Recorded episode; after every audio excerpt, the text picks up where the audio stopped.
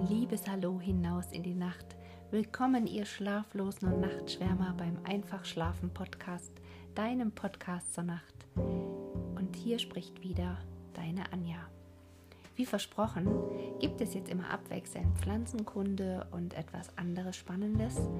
Im Bücherschrank meiner Mutter habe ich wieder mal einen alten Schinken hervorgeholt und zwar heißt das Buch Heinos Abenteuer in Südwest ist von Menno Holst geschrieben und wurde im Franz Schneider Verlag Berlin-Grunewald verlegt. Ja, und jetzt weißt du ja, was kommt. Gemütlich machen, einkuscheln und Ohren auf. Viel Spaß, deine Anja.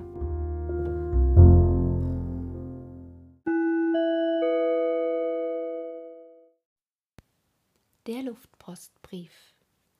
Der Kaufmann und Senator Focke Ukena zu Emden in Ostfriesland saß eines schönen Sommernachmittages auf der Gartenterrasse seines Hauses.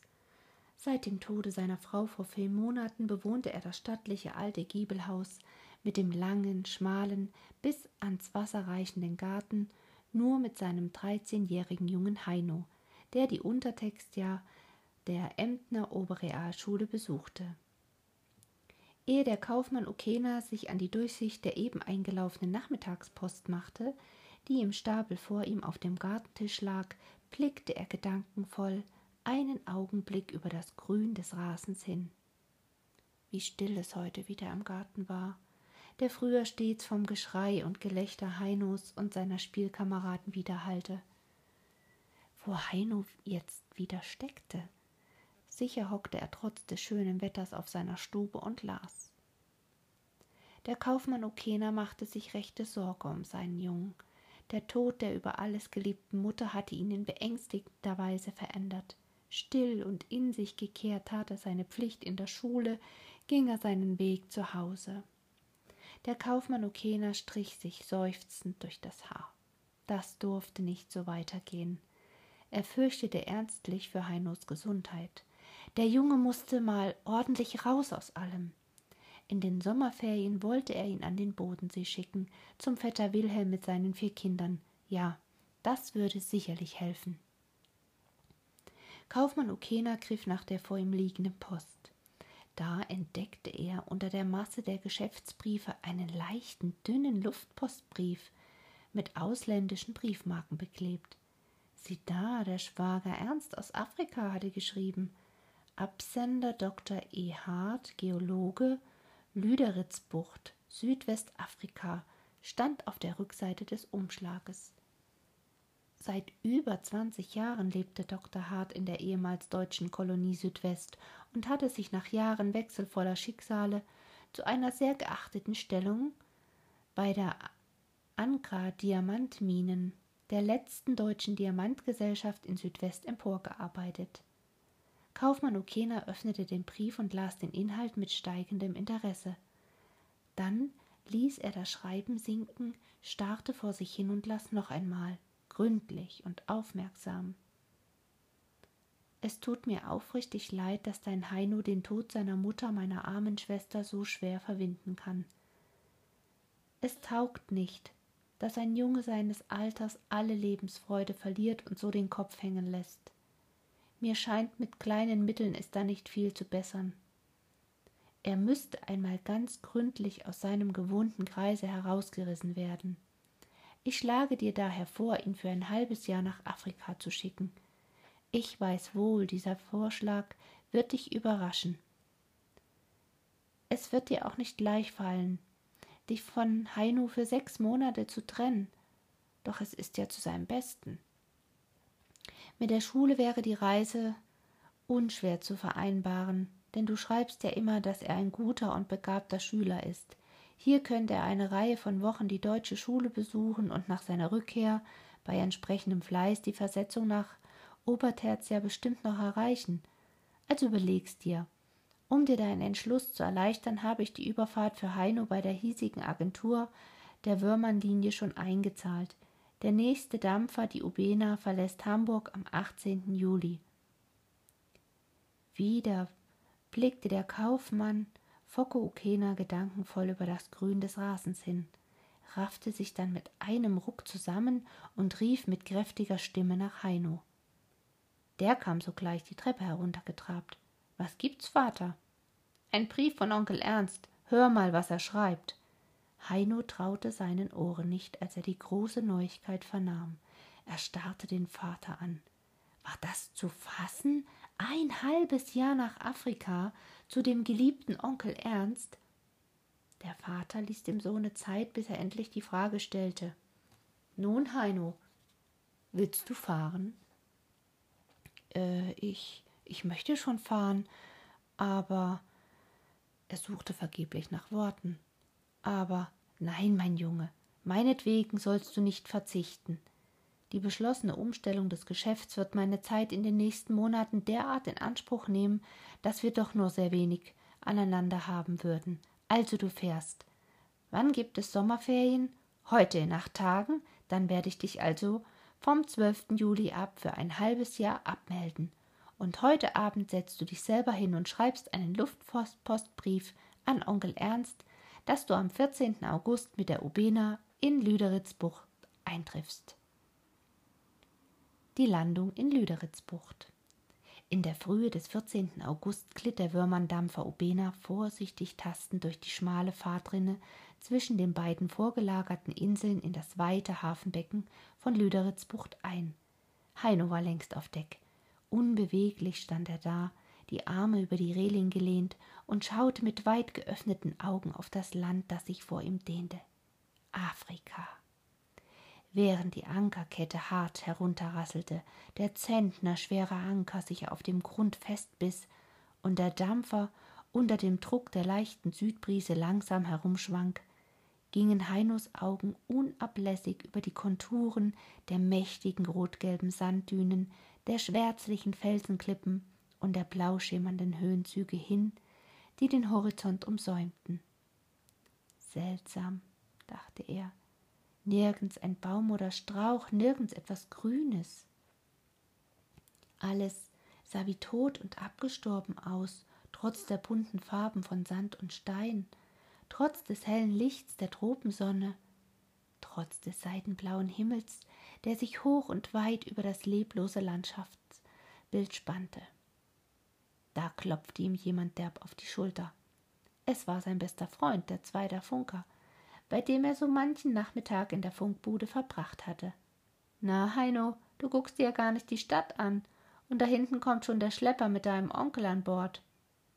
Wie ein Pfeil schoss Heino zur Steuerbordseite hinüber. Da lag im Sonnenglanz die Stadt Lüderitzbucht mit ihren vielen weiß getünchten flachen Häusern, terrassenförmig an den Felshängen aufgebaut und von einem schmucken Kirchlein gekrönt. Unten am Strande ragte ein breiter hölzerner Pier weit über die Brandungslinie in die Bucht hinein.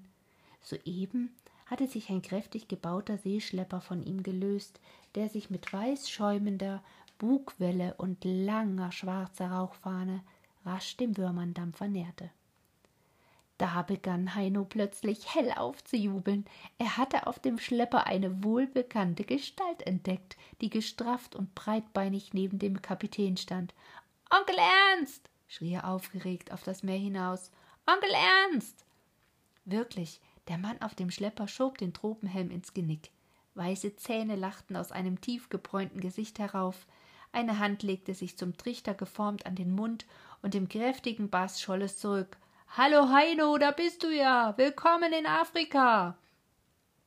Zwei Stunden später, nachdem Heino dem Onkel das ganze Schiff gezeigt und ihm all seine Freunde von der Besatzung vorgeführt hatte, ertönte auf der Ubena dreimal ein langgezogenes Heulen der Sirene.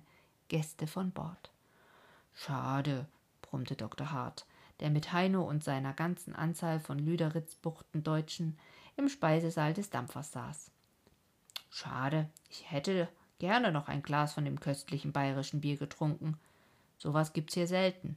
Ist dein Gepäck klar, Heino? Und dann ruckzuck in den Schlepper und ab nach Afrika. Und ehe Heino sich versah, saß er in dem schaukelnden Schiff. Schneller wurde die halbe Seemeile zum Festland überquert. Whisky! ertönte an der Landungsbrücke Dr. Harts energische Stimme. Hier, Mister. kam von dem Pier ein Antwortgebrüll, und schon kletterte ein breit grinsender, schokoladenbrauner Neger mit bloßen Füßen gewandt an den Schlepper herab, um aus den Händen seines Herrn zwei Kabinenkoffer zu empfangen. Die buxierte er auf den Steg, stülpte sie auf sein wolliges Haupt und verschwand im schaukelnden Trab mit ihnen im Häusergewirr des Ortes. Wer war das? fragte Heino verdutzt. Das war Whisky, meine schwarze Perle. Hausbambuse, Küchenjunge, Wäscherin, Plätterin, Pferdepfleger und Kofferträger in einer Person. Seiner Rasse nach ein Ovambo-Neger von edlem Geblüt, Neffe eines regierenden Häuptlings und ein so trolliger Bursche, wie es so leicht keinen zweiten seiner Hautfarbe in Südwest gibt. Aber was für ein komischer Name, Whisky, das ist doch ein schottischer Brandwein. Richtig, mein Junge, schmunzelte der Onkel. Und den Namen hat er von seinem ersten weißen Herrn bekommen, dem englischen Hafenkapitän, der ein besonderer Verehrer dieses scharfen Getränkes ist. In der Ombambo-Sprache hat unser Whisky einen viel klangvolleren Namen. Da heißt er Ogangu, was so viel wie Leopardentöter heißt. Inzwischen hatten sie das wellblechgedeckte einstöckige Haus erreicht, das Dr. Hart bewohnte.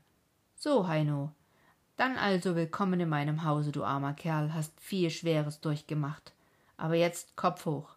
Afrika hat schon so manchen wieder zurechtgeschüttelt. Unser Sonnenland wird auch dir seine heilende Kraft erweisen. Whisky, bring Tee, aber Haka Hanana. Ein Grunzen von der Küche her ließ ahnen, dass der Schwarze den Befehl seines Herrn verstanden hatte Kurz darauf öffnete sich die Tür und auf lautlosen Sohlen erschien Whisky mit einem Tablett Tee und Keks und stellte alles geschickt in der glasbedeckten Veranda auf. Heino bemerkte jetzt, dass er einen mächtigen Hunger hatte. Er langte tüchtig zu und rasch leerte sich die Schüssel. Dr. Hart sah nach der Uhr. Donnerwetter, schon drei, da muss ich aber schleunigst ins Büro der AMDM. Ich habe noch eine längere Konferenz mit dem Diamantendirektor. Und du? Ach, du willst natürlich dein Schiff rausfahren sehen. In einer Stunde soll es abdampfen. Du gehst am besten auf die Haifischinsel. Siehst du die? Da hinten, die schwarzen Klippen? Das ist sie. Ein Steg führt hinüber. Wenn du dich beeilst, kannst du noch gerade bis zur Spitze kommen. Also bis nachher. Fort war der Onkel, und Heino, der sich schnell noch das letzte Stück Keks in den Mund stopfte, setzte sich alsbald im Trab zum Hafen hinunter vorbei an den langgestreckten Lagerschuppen und über den Steg zur Haifischinsel. Nun hieß es klettern, auf und ab über das scharfkantige Granitgestein. Das ging langsamer, als Heino gedacht hatte. Er hatte knapp das Leuchtfeuer auf der Inselmitte erreicht, als die Ubena zum letzten Male ihre abgrundtiefe Sirene ertönen ließ. Und nun drang vom Winde getragen auch das schwere Rasseln der Ankerkette an sein Ohr.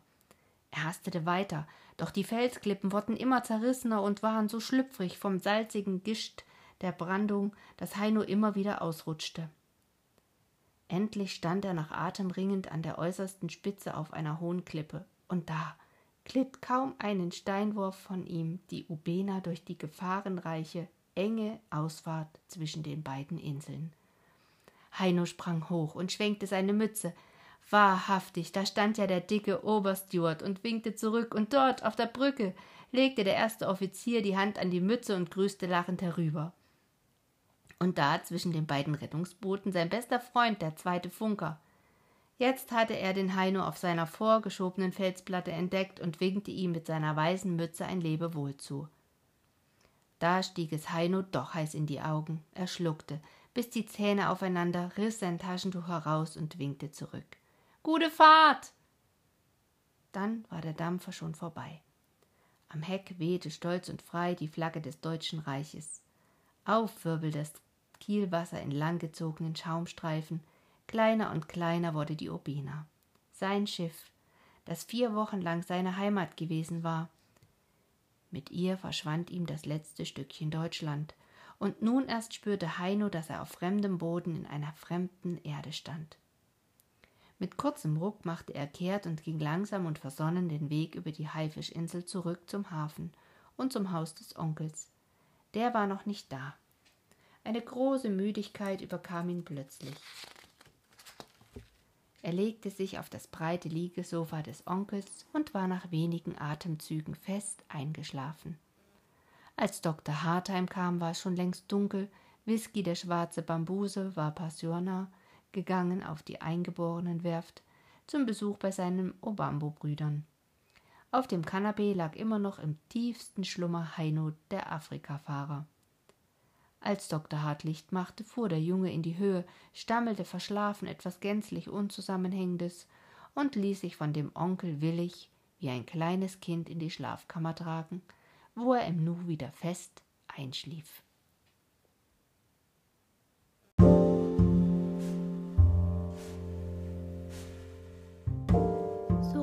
Lieben Zuhörer, mit Kapitel 1 und 2 aus dem Buch verabschiede ich mich für heute Abend für euch und hoffe, dass ihr einen kleinen Vorgeschmack bekommen habt auf die Literatur dieser Zeit.